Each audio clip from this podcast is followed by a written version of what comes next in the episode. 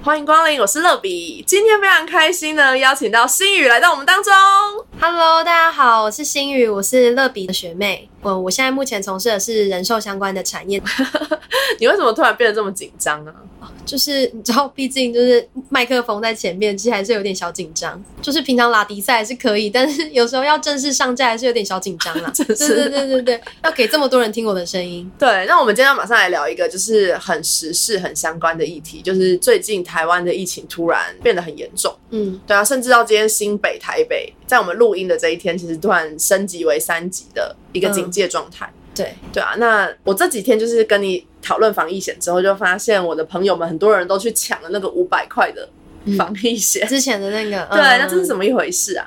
其实我觉得听到这件事情其实是开心的。我觉得至少大家对于防疫这件事情是有意识的，宣导一下。买了这个相关的保险，不是代表你不会发生这件事情，而是代表说，如果你今天真的发生了，或者你真的确诊、真的被隔离了，你的这些损失是有保险公司可以帮你转嫁掉的。嗯，对，那回归到刚刚那个五百块的防疫险这个部分，是就是去年就是叉叉公司他们有出了一张五百块的保单，那只要经过确诊或者是说确定要隔离的话，那就是会一次理赔十万元，当做你的可能不管是薪资补偿啊，或是住院的医疗啊等等的，就是这些相关的补偿这样子。然后近期又有很多可能一开始是开始慢慢出现有本土案例，然后大家开始就有一点危机感。那时候其实也没有身边很多朋友来询问我相关的资料，我可能会就是把这些资讯带给朋友，可能朋友就会觉得哦还好啦还好，大家就是还是快快乐乐安安逸逸这样子。对对，那真的到很严重是前天吧，就是开始好像十六位确诊之后，大家就开始。就是心情就受蛮大的影响，不管是可能从电话啊、从 Line 啊、IG 啊等等，就大家会开始大肆的联络我们，甚至一些可能一些小主管啊，或者是餐厅的老板等等的，对，就大家会有这样的意识。我觉得其实说实在的，防疫险这部分是因为我们大多数的人其实是没办法把自己的风险转嫁掉的，可能我们没有准备一个这样的经费，或甚至我们也不想要我们可能准备这样的经费，但是到时候是因为这样子的理由需要花费掉。对，所以我会觉得，其实防疫险就是把这一类的风险都转嫁掉，这样子。其实每间保险公司出的防疫险，当然有一些地方都还是会蛮相关的，但是有一些出的商品方向会不太一样。可能有一些人担心说，哎，如果我一染疫，我可能就离开了怎么办？那是不是相对你可能你要去注意的东西是寿险？对，所以其实防疫险只是一个让大家要对于可能个人的健康啊，或是个人风险转嫁有意识的一个，我觉得应该是议题啦。嗯，对，但是真的后续你要去处理因为染疫或是因为隔离造成的损失，我觉得这个部分反而是你应该要去跟自己信任的业务员讨论的点。大家就是可以找一下身边的业务员去询问一下防疫保单。我觉得你应该有知的这个权利，就是要知道这件事情。那你要不要去做抉择？我觉得这也是回归把权利给你自己身上，是现在要做抉择还是以后？那我觉得这真的是看人，因人而异了。因为以我自己来讲，我自己切身的想法是因为我真的有身边的朋友被隔离了，可是我是没有跟他聊到的。对于一个业务人员来说，其实这件事情蛮伤的，因为你会觉得你怎么没有提前想到他，或是说你怎么没有把就是做到这一步？因为那个时候我朋友还甚至有点小 cos，就是会说啊你怎么没有跟我讲这样子？然后哥，你不会听到觉得很不爽吗？就是为什么跟你讲？就是不会，你不会，你是正面的哎、其实不会不爽哎、其实我当下我也就是一直跟他 say 拍 say，就是我会觉得，哦对，就是如果我觉得你是有需要的，我为什么没有提前跟你说？当然这样的心态也会害死自己啊，对，所以还是保持乐观，我还是跟我朋友说，对，就是至少我有帮你规划好一个良好的医疗险，那应该说是你们要自己来询问吧，因为我觉得很多人都会把责任丢给别人。嗯，就是我今天受伤了，然后我就说，哎、心宇，我要理赔，为什么你没有叫我保这个？我觉得嗯这是很不，就是很多人会这样子对保险员，可是我觉得这样还蛮不公平的、哎、哦，那那这样你是一个非常好的客户，还好还好，我拥有你，谢谢谢谢，真的我很开心。这我是觉得，因为就算我们做很多事情，别人会把责任丢给我们、啊，嗯那你怎么没告诉我？嗯可嗯，是有一些事情是，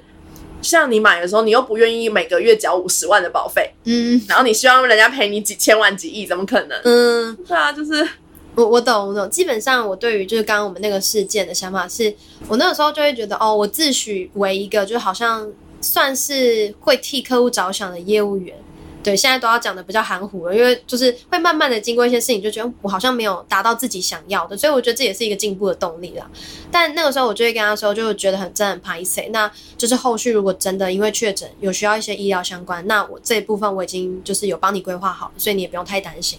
对，所以其实我觉得大多数的人啊，就是除非你真的可以为你自己的业务员着想，不然大家也都会觉得说，哦，业务员应该帮他想到这件事情。那再者，我觉得业务员。在某一部分也有这样的义务的原因是，其实我们会做这样的产业，也是因为我们跟这个市场比较接近嘛。我们会去注意现在目前的健保制度啊，或者说目前有没有一些传染疾病啊，或是大家目前最担心可能得怎样的病症，有需要额外的花费，但我们却没有及时把这些资讯可能传达给所有的人。所以你们的工作其实是除了销售、嗯业务这一块，你们还要行销诶，因为你的客户可能并不知道有这个需求。嗯，对，但是。可能已经存在了这个保单，就比如说像我觉得前阵子在推长照，嗯，然后一开始没有人知道，然后后来变得很热，就是哎，好像大家都问你说你有没有买长照险，嗯，然后这个疫情也是啊，因为很多人可能不知道有疫情险，然后推出来之后，哎，大家都去买疫情险，嗯，对不对？是其实也是很需要做一些行销这样。嗯，其实我觉得像我们这个工作啊，就是有一部分的行销可能是我们自己业务员通常在可能社群啊，或者说在朋友之间建立的自己的个人形象。对，你的 Instagram 的线动就很常看到你会分享一些有关于保险的一些相关的，对对对。然后再者，我觉得就是会变成说，因为其实有一些资源是可能不管是政府啊，或者是说媒体啊等等，他就会帮我们算是铺设好的。其实可能很多议题，可能在法律变调的时候，其实大家并不会去注意法律这件事情。但是只要法律这件事情搬上新闻，大家可能就哎。开始就会目光开始哎，新闻哎，怎么变成这样子？好，好像去注意一下，哎，好像跟自身利益有关呢。所以大家其实就会慢慢去注意这个议题。那再加上可能假设说，像我们一些保险业务员会在自己的社群上面，呃，去就是可能找一些相关的一些讯息呀，或者说甚至甚就是甚至我们可以先把一些重点先截录下来给大家。那大家可能也会觉得这是比较可以消化的讯息。但我觉得这还是稍微宣导一下，就是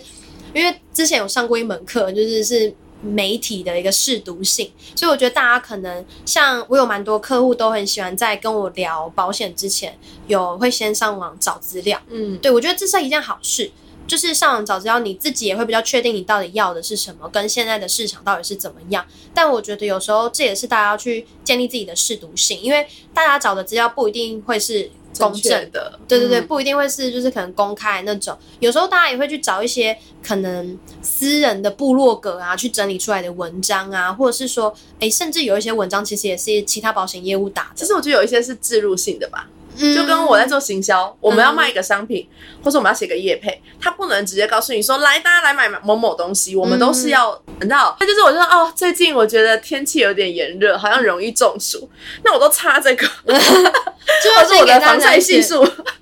对，就是会加一些东西啊。嗯，对，所以其实我觉得这件事情是好事，但是我也会希望说，大家可能因为毕竟啊，讲实在的，以我们保险业务员来讲，我们也是第三方，所以大家一定也会觉得，哦，你可能也是要为了卖商品，所以你这样讲。所以其实我们像我们找资料，我们尽量都是以政府那边出现的文章，然后跟大家去讨论。对我会觉得这样对大家来说，哎，你会觉得我们是中立的。那我们今天只是了解你现在跟现在这个市场上面的需求。那你有需要用怎样的方式去转交掉这样的风险？这样子，嗯，对。而且这讲到这个就很像我们今天稍早我们有偷偷聊了一下股票，嗯，对，就是很多人不懂的时候，遇到保险员或是遇到卖股票的人都会问你说，哎，买哪一个好？嗯，所以应该很多人也会问你说，哎，保险要买哪一个好？可是我以前不懂的时候，我也会觉得很想问说，哎，对我要买哪一个？因为可能金钱有限，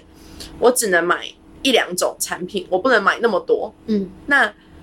可是我后来了解保险之后，才发现其实它不是买哪一个好，而是哪一个最适合你，嗯，对吧？这应该是也是保险一个重要规划的，嗯，因为其实像我觉得可能每个保险业务员他们在跟客户沟通的方式都不太一样，但我觉得我我自己的想法是这样啊，就是你想要当一个保险业务员，就是是长怎样子，你就先想象自己是客户的时候，你希望被怎样对待。因为以我自己个人来讲，如果对于一个我没有很清楚的领域，我会希望这个人告诉我这个领域长什么样子。哦，怎么走啊，或者说哪里有厕所啊，哪里可以上楼梯啊？之类的。我大概了解了一下哦，这里的呃整个建筑的状况，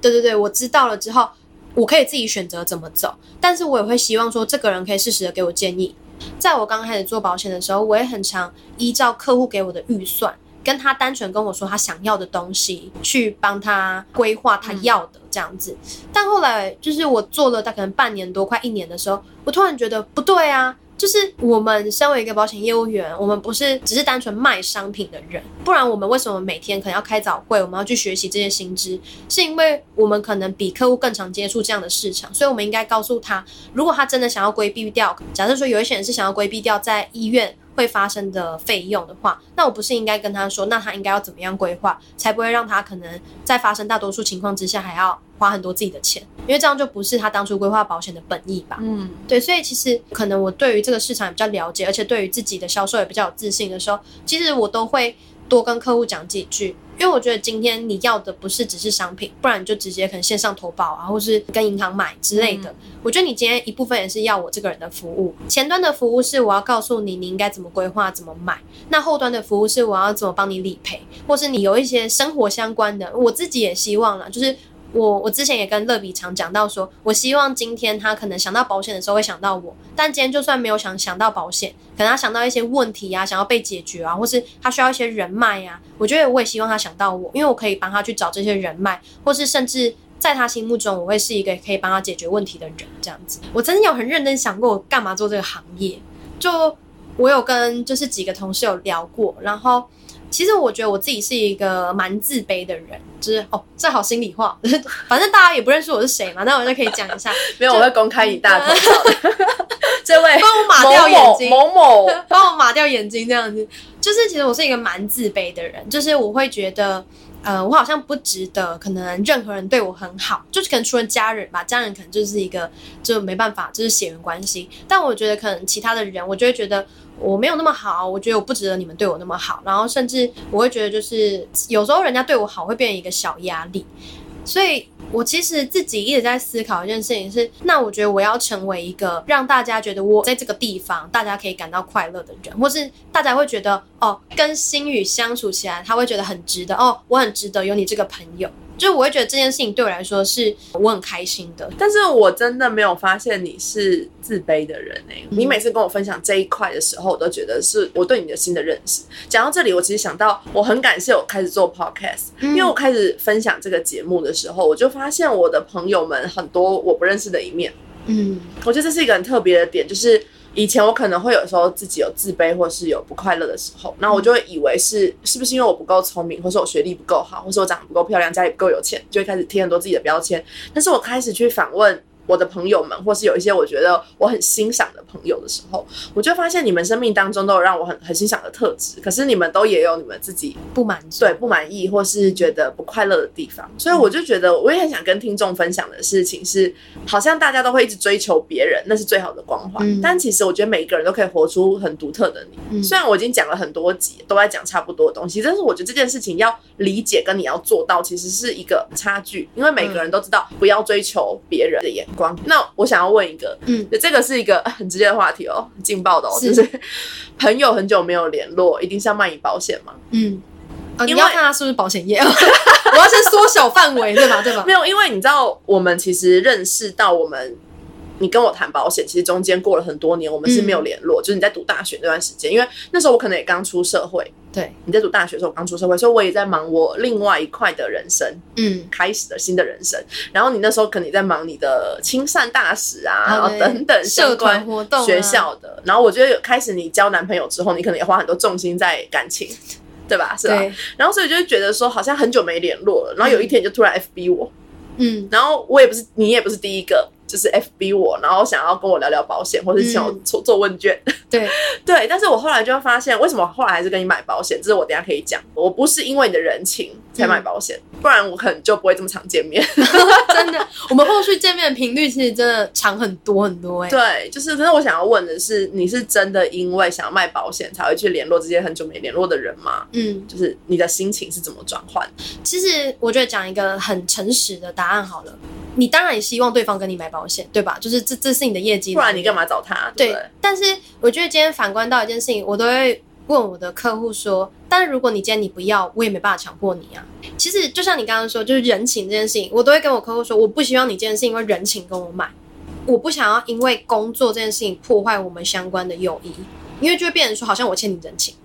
对吧？就我不希望你今天跟我买保险，是因为你觉得哦，就是要做人情给我这样子。你可以因为做人情给我，你跟我聊；但你可以因为你自己没有需求，或是你觉得哦，现在还不是时候，你可以拒绝我。我也都跟客户说，你可以拒绝我，但我希望你可以给我一个机会跟你聊。如果今天你不是从事这个相关产业，或是你不是一个呃很常会把重心放在新闻上面的人，或许你不会有机会得到这些相关的资讯。那我觉得你让我跟你分享是给我一个机会，但我觉得同时可能也是给你自己一个机会去了解现在的市场是怎么样，对吧？所以就还是很诚实啦，就是我当然会想要卖，但是今天就是变成说，如果你同意，你觉得你可以就是接受我来服务你，那卖我觉得很 OK 啊，这是双方都 OK 的事情。对对，然后到后续其实像我自己现在在带新人，我觉得跟我自己刚开始进来的心态其实蛮像，就是我要怎么开口讲这件事情，因为我把它讲的好像。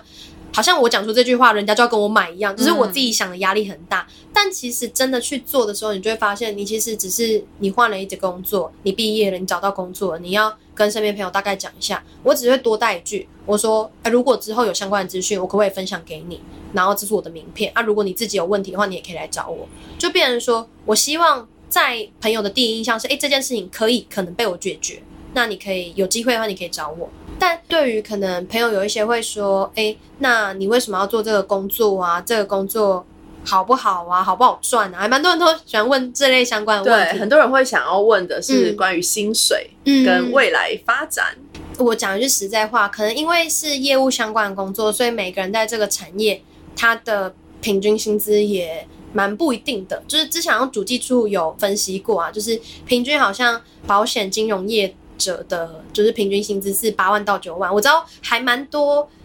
我要怎么讲？这样会不会太入股？就蛮多，可能保险公司都会把这一个统计就是讲出来，吸引人进来这样子。但讲一句实在话，是因为这个产业它的制度是可以让你有高薪的，但不代表每个人都可以高薪。不然每个人就会想要来做这个行业，对不对？这个行业它一定也会有一些相对可能在起步的时候比较困难啊，因为你起步可能找不太到客源呐，或是你可能年纪比较轻，你不知道该从哪边开始走，或者是说哦，可能你要考证照啊，有一些些比较困难的地方。所以我不会只单纯跟人家谈薪资，因为单纯谈薪资制度来讲的话，我觉得其实蛮多工作都可以赚到钱的。就是台湾有很多高薪的工作嘛，自己创业也有人很高薪，但是台湾的创业率不是。呃，应该说台湾创业失败率不是蛮高的吗？对对，就是如果我们要对对对，哎哎，没有，我们现在收听的应该都是成功的大家，就是这件事情本来就是你在一个可能。这个薪水制度是可以让你达成你想要达成的事情的地方，你就会想办法让自己的薪水是可以达成的。不然你为什么要冒着这个风险？嗯，冒着你可能薪资会比军薪还要低，或者是说冒着你你甚至会觉得啊，我这样子很丢脸，我要低头什么之类的风险去做这个产业。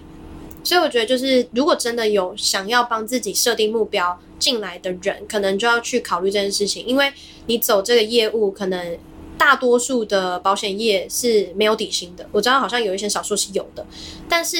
你既然都要冒着没有底薪的风险，那我觉得你至少就是要做到比军薪还要高。我觉得它蛮重要的，因为保险业就是一个很考验，一开始可能是没什么薪水的，就底就没有底薪这样子。对，那怎么度过那个时间？嗯，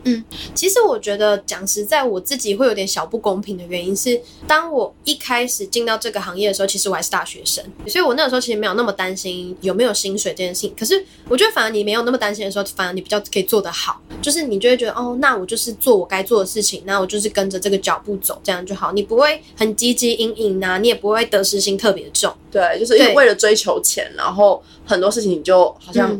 没那么在乎或放弃了，对，因为很多人会为了追求钱，然后就抛弃自己，对，有很多自己的想法跟理想就算了，梦想算了。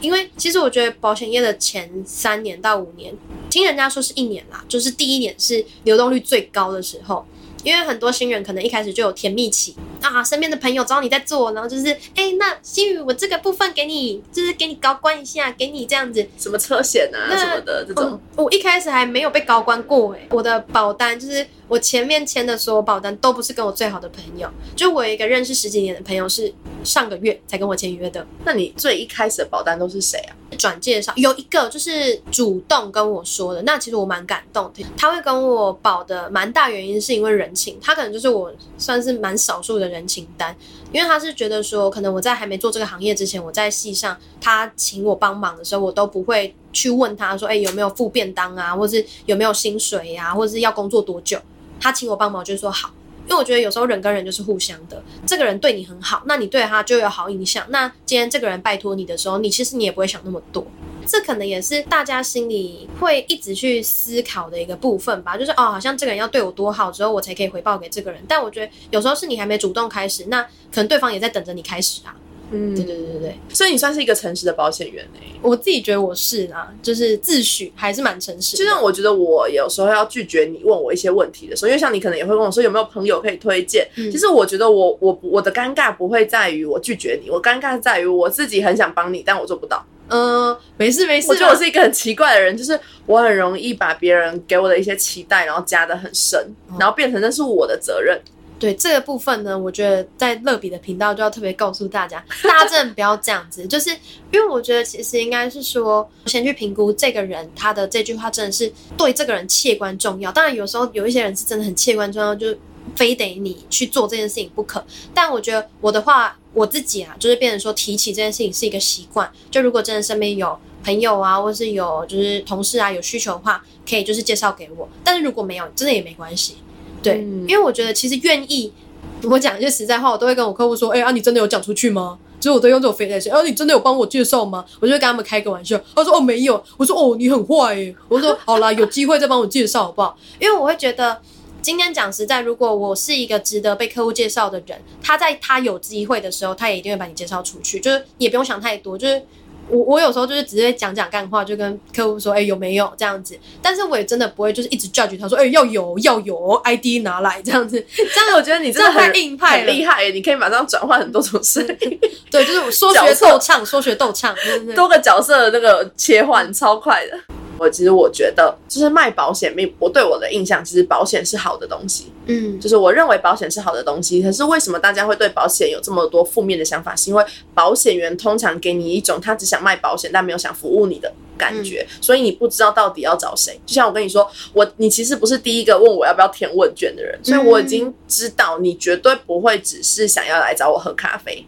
或是吃饭，你是想要跟我分享一些保险相关的知识。嗯，但是大部分人第一次跟你见面聊的那些保险保险相关知识，其实你听过很多次了，就是连我们这种不懂保险的人，我们都已经我可以告诉你，他们都会跟你说。呃，就是哎，你的人生规划一个大饼，然后你会怎样怎样怎样？你有一天跟上帝喝咖啡的话，你要怎样？就是我真的听过超级多种版本，所以我大概知道他们只是要引导我，就是要告诉我说，人生其实很无常，你应该先为你的人生风险做一些规划。嗯，就是我其实都可以讲。可是我觉得为什么我会想要找你的原因，是因为我觉得这件事情很重要，可是我不知道去哪里找到一个可信任的人。嗯，所以为什么我会想要找你，是因为我觉得你是一个可信任的人。哦，很感动。这可能就是我终其一生在追求的事情。对我，我真我真的觉得很棒，因为我当时其实，在买保险的时候遇到很多人，说跟我同年纪的人也有人在做保险，或是有一些是年纪比我大，或是其实是别人的保险员，那我也都听。可是我那时候就觉得很害怕一件事情，是我今天跟一个年轻的保险员买，会不会就像你说的，保险员的流动率很高，会不会我跟他买了之后，下个月他不见，我超无奈的，就说啊，那那我该怎么办？然后后来就是你来找我的时候，其实我也是。考虑了一阵子，观望一下。就第一个是我很久没跟你联络，其实我那时候也是很想了解你到底是不是真心想要嗯帮我服务，跟跟我分享这个资讯，还是你真的只是想要赚钱卖我保险？但是我我对于别人想要赚我的钱卖我保险完全没有任何排斥感，因为我觉得你本来提供服务就要赚钱啊，就像很多人找我写字，然后说希望我免费，当然。我觉得商业合作模式上，你不能每件事情都希望别人就是付出，所以我觉得付出就有收获，我觉得是非常合理的。可是我不能接受那种就是你只是为了卖我保险，可是不是真心为我好。嗯嗯。然后我觉得你就是给我一种没有那么强迫人要买保险，很把每一件事都讲得很清楚，然后甚至是很会为人着想。嗯，所以我当时是真的觉得你是一个可信任的人。谢谢。对，其实讲实在，我觉得嗯，不管了，我觉得不管是。呃，是不是因为工作？我觉得，如果你在朋友的身边可以成为一个这样的人，其实我觉得人生很值得，就是觉得会很开心，就真的蛮。我们要感性的结束了，是不是？还没，还没，还没，还没那么快。但我觉得，其实人嘛，就是终其一生，应该都是去，嗯，就是我不是说不鼓励就是人孤独这件事情，但我觉得人很长终其一生就是会要去寻求一个在同温层的一个认同感，就你会希望被你的同才被你身边的人接纳，就是觉得你是一个好的人，嗯，才不会说可能别人想到你没有什么太多的想法，或者说没有评价，我觉得那会很难过。就是曾经好像我不知道，就是有人分享过的议题，就是你有没有曾经想过说，假设你今天真的离开了，那你在你的葬礼现场，朋友会怎么形容你？我觉得就是很长，你去反复思考这句话，那你就会觉得你每一天对每一个人做的事情其实是非常重要的。因为或许很多很多人会因为一面之缘话，或是一个动作、一句话，他就会去定义你这个人会是大概是一个怎么样的人。对，所以我觉得，而且人嘛，就是有时候你可能接触他，或许有时候有某些人就会是最后一面嘞。对啊，所以我觉得就是能能把自己做到自己希望的那样的人，当然越接近越好。我觉得很难说一百分。嗯，对对对，是不是跟信仰有一点像？我觉得是，就是信仰也是啊。你去想，为什么你要去分享这个东西？嗯，但信仰跟保险的差异就是，可能信仰是真的是完全免费的。嗯，也不能说免费啊，精神上对，就是它比较是心灵上的。然后我们看的是永恒的国度。然后对于保险，其实它，我觉得它也是。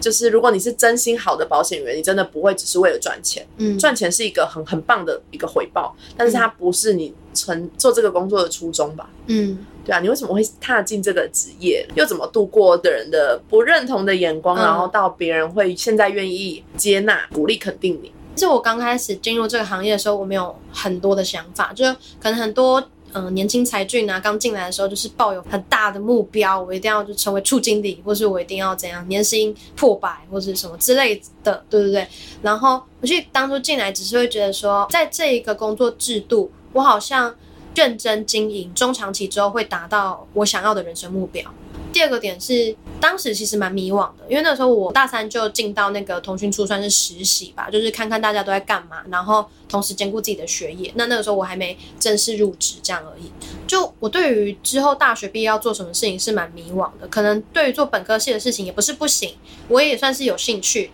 但是有时候会听一些学长姐回来分享，我就会觉得，哎，他们的生活方式好像不是我。很想要的，嗯，对我就觉得我好像还有很多可以去思考的空间，然后会认识我现在的主管，也是真的很偶然的一件事情。就是我那个时候有接受大学的实习呀，然后我的主管是我实习单位的其中一个主管的朋友。就那一天，一个算是一个小下午吧，然后我们两个就是在讨论，就他原本就是跟我聊天，就是一个漂亮姐姐，对，啊可能人对就是漂亮的事物，就有时候就啊。然后多听一点，多听一点，对。然后他可能就就是一开始我们就是西东平常在聊天，在聊我们可能今天就是有一个活动这样子。然后后续他就开始跟我分享说，哎，那他就蛮好奇，就是现在大概可能大三、大四人，大对于大家对于就是可能工作的想法是什么？那我可能就跟他分享啊，分享我之后原本想做什么样的工作，然后或是说我对于工作有什么需求，跟我。在这份工作，我可能短中长期我需要达到什么东西？然后那个时候其实我想蛮多的，可能是因为我们系真的比较闲呐，所以就花蛮多时时间在想事情这样子。然后他也是用他的呃方式跟我分享，然后就是可能他他就跟我讲说，哦，他当初也是可能在找工作的时候，有想过一些什么事情呢？他那个时候其实没有很明确跟我说，哎，你要不要来做保险？他直接跟我说：“那你可以就多看看呐。那你有没有就是曾经想过要做业务的工作？”我说：“其实我好像从小到大都大家都说我很适合做。”哎，他说：“哦，如果你有兴趣的话，你可以来我们公司参观看看。”我当时就想说：“OK，好。”然后环境是我喜欢的，所以我就觉得哎，好像可以留下来哦。而且当时其实被吸引有一部分是因为可以考证照啦。对，因为大家对于对考证照有被吸引的动力。没有吗？就是身为一个职科学生，吼，这个就是真的要讲一下。身为一个职科学生，就会觉得哦，考证照，我变成另外一个游泳技能的人，好棒，就这样子。哦，所以你们对于证照会有这样的心态？对啊，对啊，我第一次听到，我也不知道，我不知道是所有职业学校都会这样啊。我自己会觉得说，我好像多考了一张，越多证照好像越显得自己能力好。对，就是好像哎，我的履历就会就是很光彩，我很多都会哦。但哎，现在试问，就是很多职科学生。如果你现在不是从事你之前相关读的产业，你还真的记得 之前是怎么考那张证照吗？很多很多丙级，什么丙级？对对对对对，我这我因为像我自己，呃，我高中的时候是国贸科，所以我们是有国贸证照跟会计证照。我现在国贸都还就是略记得略记得，但会计真的是几乎淡忘啊，这这这有点不太需要剪进去，自己还自己先讲一下。我要保留好，回到回到你的故事，就是早餐这件事情。对，就反正我就去了，那这个环境是我喜欢，所以我就因为考证照这件事情，我就留下来了嘛。那我说，那不然就是，反正我就边考证照，然后边观察一下他们日常嘛，因为我觉得蛮难得，是因为大多数的产业可能像是乐比，可能年轻的朋友，他可能进到这间公司，可能不到一年或是半年就会想离职。对，我觉得现在的人很容易因为一个感觉不对就想要离职，甚至是我觉得有很多时候是教育的问题。因为你在大学的时候，其实你是没有接触到你这些梦幻职业的生活。嗯，就像我有个朋友，就是我最近在跟他聊天，因为我之后要采访他，就是空姐，然后他就跟我说，其实空姐职业大家都以为只是。服务生，但是其实空姐重点是在保护大家的安全。那我就觉得，其实很多人对于职这个职业其实没有这个这方面的了解，所以你会以为空姐就是很爽，每天都出去玩，然后各个国家走透透，然后免费机票，就是你只会看到这一环，但是你没有认清这个工作的本质，跟他会遇到的。而且，就算有时候你已经了解了，可是你的环境、你的人也不一定是你喜欢的。就像通讯处，我觉得。你今天说保险业一定很好嘛？可是每个通讯处可能会有给人不同的氛围，那也没有说哪个是最好，而是你的个性适不适合融入在这个人群当中。对啊，所以我觉得它是一个很难解的问题。因为讲实在的啦，我觉得蛮有趣的一件事情是，就我在我们通讯处也不算最小的，但是我应该算是这个年纪里面算是年资最久的，因为我蛮早就进去，然后我虽然前面不是正式开始工作，可能就是实习，就是看大家，因为我觉得。蛮难得一个机会，是你还没开始在这个地方工作，你就可以看一下大家的日常在干嘛。那我觉得那段时间的观察，跟我跟大家的相处起来，我觉得是舒服的，是我喜欢的，所以我才觉得，呃，我会想要投入这样的职场。因为就像你说的，其实一个工作的评估，可能除了薪水，可能除了呃未来的前景，或者是说可能像是工作的时间弹性啊，或者是你实际工作的状态以外。我觉得常跟你相处的人会蛮重要的，嗯，对，因为一方面你可能哦，你跟他相处开不开心；第二方面是你会思考说，哎，你自己如果在这里做久了，你还可不可以保有原本进来的热情？我觉得这又是真的，像现在蛮多人都会去思考一件事情。对，我就说你的工作抽掉薪水之外，你还会不会喜欢他？对，那今天的最后呢，你有没有什么想要跟大家分享？好，我很喜欢的一句话就是是。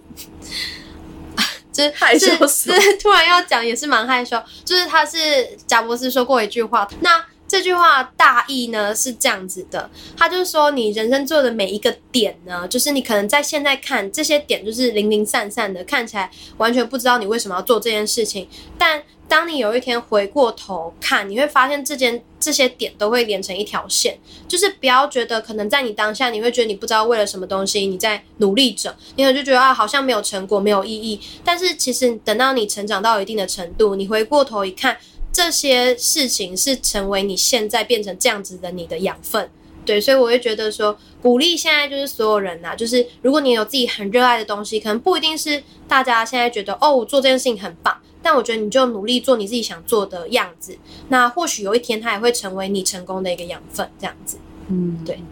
OK，谢谢我们的最美丽的保险员。